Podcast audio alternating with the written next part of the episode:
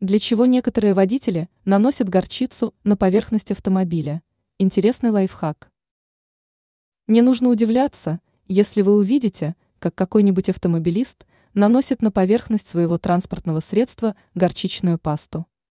Скорее всего, водитель пытается воспользоваться одним необычным лайфхаком. Оказывается, горчицу можно применять в качестве полировочного материала.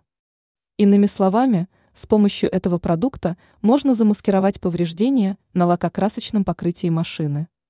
Результат процедуры вряд ли сохранится надолго.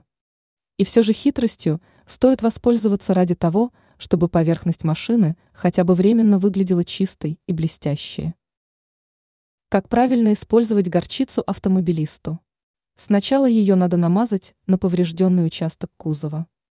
Использовать необходимо горчицу в виде пасты, но ни в коем случае не сухой продукт. Далее поверхность следует обработать с помощью полировальной машины.